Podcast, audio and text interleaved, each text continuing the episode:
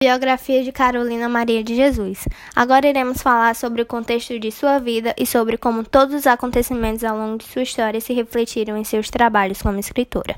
Carolina Maria de Jesus nasceu em Sacramento, no interior de Minas Gerais, no dia 14 de março de 1914.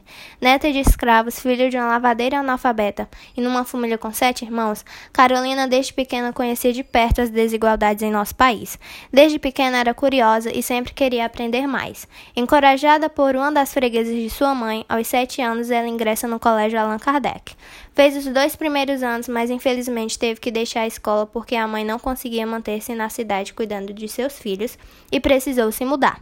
Em 1924, em busca de oportunidades, sua família mudou-se para Lajeado, onde trabalharam como lavadores em uma fazenda, mas em 1927 retornaram para Sacramento. Mesmo passando pouco tempo na escola, Carolina sempre, teve um grande apreço pela leitura.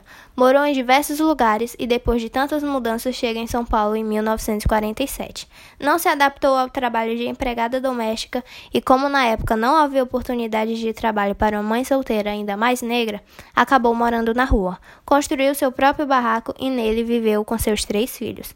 Durante a escrita de seu diário, Carolina se envolve com dois homens, Raimundo e Manuel mas opta por não se casar, pois via mulheres na favela sempre apanhando de seus maridos, e dizia: A mulher da favela tem que mendigar e ainda apanhar, parece tambor.